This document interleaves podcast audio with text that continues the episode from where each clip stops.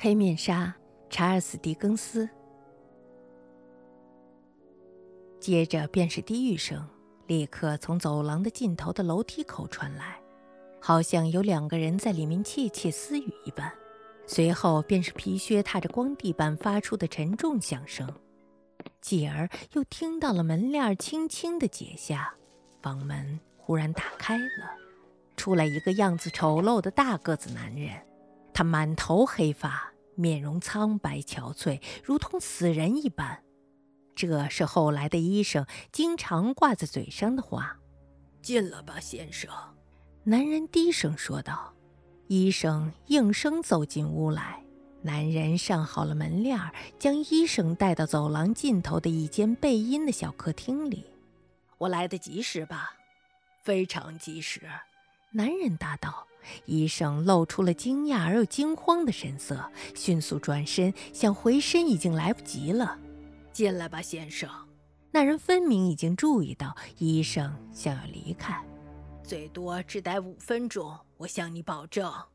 医生随即走进了屋里，男人关上了房门，撇下医生独自离去。房间狭小阴冷，只摆了两把松木椅子和一张松木桌子。别无其他，壁炉里生了一把火，不见防护炉栏，看似意在除湿，而不是为了取暖。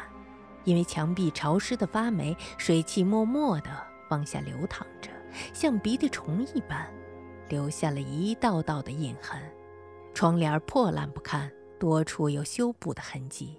窗外是一小块圈地，几乎被水淹没了。屋里屋外不闻一丝声音。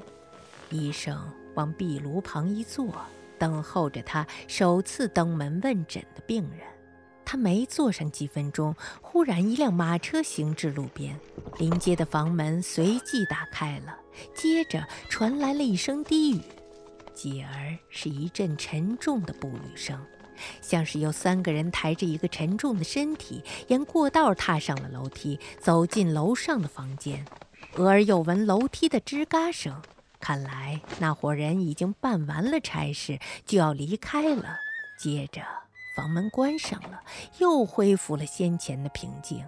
不觉又过了五分钟，医生正欲往其他的房间寻人，说明来意，午门突然打开了。昨晚的那位不速之客出现在了眼前，仍然是原来的装束，脸上依旧蒙着黑面纱。示意让他出来，那奇高的身材加之沉默不语，让医生瞬间产生了一个念头：眼前这位大概是一个穿着女装的男人。可是黑面纱下的歇斯底里的啜泣，还有那浑身悲怆的抽搐，却表明医生的猜测荒唐可笑。于是他急忙走出了房间，女人将他带到了楼上的外屋。走到门口，便停下了脚步，叫他先行入内。屋内家具甚少，只有一只松木箱子和几把椅子，外加一个帐篷床架，既无床帘，也无横栏，只搭了一块拼布的床单。医生进门前就发现屋内一片昏暗，窗帘隐隐地透着一些阳光，屋里的一切都是模糊不清的，看似只是一种色调。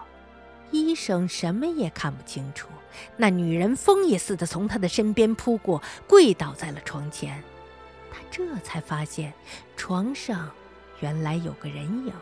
那人直挺挺地躺着，装在了一个麻袋里，上面还盖着毯子，身体僵硬，一动不动。他闭着眼睛，露出了一张脸来，头上缠着绷带，一直缠到了下巴。手臂摊开，搁在了床上，手指不能动弹，已给那女人握在了手里。医生轻轻地推开了女人，抓住了男人的手。天啊！医生惊叫着，不禁将手松开。这人已经死了。女人腾地站了起来，拍掌叫道：“休要胡说，先生，我受不了了。人生在世，本来就是要活命的。”却断送在无能之辈的手里。若是救治的得法，也许可以起死回生呢。你可不能叫他躺着见死不救啊，先生！他眼看就要没命了，求你了，先生，看在上帝的份上，救救他吧！他一面说，一面拿手连忙擦拭眼前毫无知觉的身体，先擦擦额头，又擦擦胸脯，后又疯狂地拍打那冰凉的手。等他松手之后，那双手毫无生气地垂落在了床单上。他没救了，好心的女人。医生安慰道。他刚把手从那男人的胸口拿开，又补了一句：“等下拉开窗帘。”为什么？女人慌忙问道。“拉开窗帘。”医生又道，声音也有些激动了起来。“我是特地不让屋里见光的。”女人说着，没等医生起身去拉窗帘，便立刻扑上去将他拦住。先生，求求你了，真的没救了，他真的死了。那就那就别让人再看见他的身体了。这人死的蹊跷，极不寻常，我得看看尸体。医生没等女人反应过来，突然从他的身边窜过，拉开了窗帘，让阳光照进了屋里，又回到了床边。这里发生过暴力。医生指着尸体说。突然发现女人的脸上已经把面纱取了下来，便认真地端详起那张脸来。适才女人一时激动，取下了帽子和面纱。此时她立在地上，眼睛紧盯着医生。从五官来看，她已经五十多岁了，想必当年颇有些姿色。若非整日悲伤垂泪，岁月不会在他脸上留下这般痕迹。他面如死灰，由于过分的紧张，嘴角显得有些扭曲，眼睛里冒出了异样的火光。显而易见，他已身心交瘁，再也不能承受日积月累的不幸了。这里发生过暴力，医生说，眼睛仍在继续地搜索着。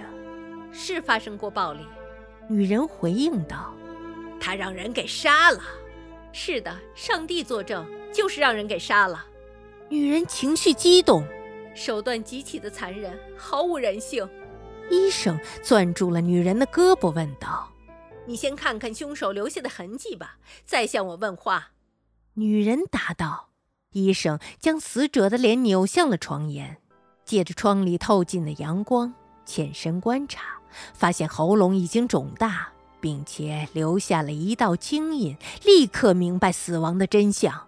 这人是今天早上被绞死的，医生说着，战战兢兢地退到了一旁。没错，女人目光呆滞，冷冷地说道：“他是谁？”医生问道。“是我的儿子。”女人说着，一头栽到了医生的脚下，失去了知觉。其实那男子已经死亡了，又被绞死了一回。绞死他的人。本来是个罪人，却因缺乏证据无法定罪。事隔多年再提起这个公案，也许没有必要，可能还会让活着的人感到伤心。历史天天都在上演。原来那女人是个寡居的母亲，无钱也没有朋友，他断绝了丧父之子的生活来源。因那小子不听母亲的劝阻，经常花天酒地，从事犯罪活动，忘了母亲为他受尽了苦难。母亲经常为他担忧，宁愿自己挨饿，也要供他挥霍。结果他终于死在了行刑者的手中，而他的母亲也因此而蒙羞，精神错乱，无法治愈。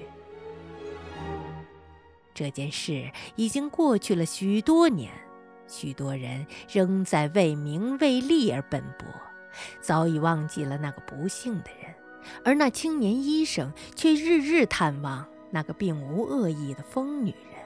他不仅以自己的陪伴和善良抚慰着她，而且毫不吝啬地接济她，以缓解她拮据的处境，让她的日子过得舒心一些。这个无亲无友的可怜女人，此前回光返照，热心的为医生祷告，祝她幸福平安。她张嘴说话的样子就像常人呼吸一样。他的祷告声传遍了天堂，响彻了云霄。医生的乐善好施得到了千倍的回报。从那以后，他的地位和身价一路飙升，荣誉纷至沓来。最令他欣慰的回忆，却是那袭黑色的面纱。